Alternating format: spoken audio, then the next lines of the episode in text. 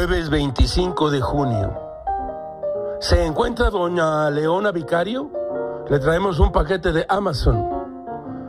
Pedro Domínguez de su periódico Milenio informa que el presidente Andrés Manuel López Obrador arrancó su conferencia mañanera desde Texcoco, en el Estado de México, en compañía del gobernador Alfredo del Mazo, a quien reconoció el trabajo conjunto que realiza en coordinación con el gobierno federal para reducir la incidencia delictiva.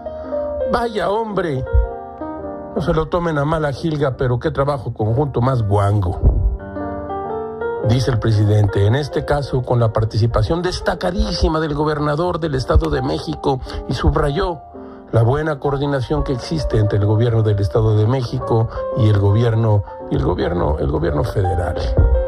Es una relación ejemplar en todos los asuntos públicos, no hay discrepancias o diferencias, trabajamos unidos y en el tema de seguridad de igual manera, como se sabe, en cada estado hay una mesa de seguridad lo que hacemos a nivel nacional todos los días.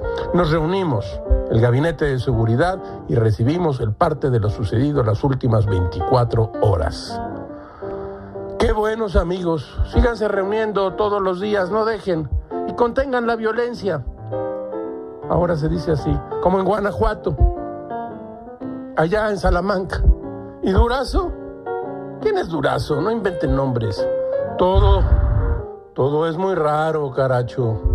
Como diría Mario Puzo, el tiempo hace estragos en la gratitud, aún más que en la belleza.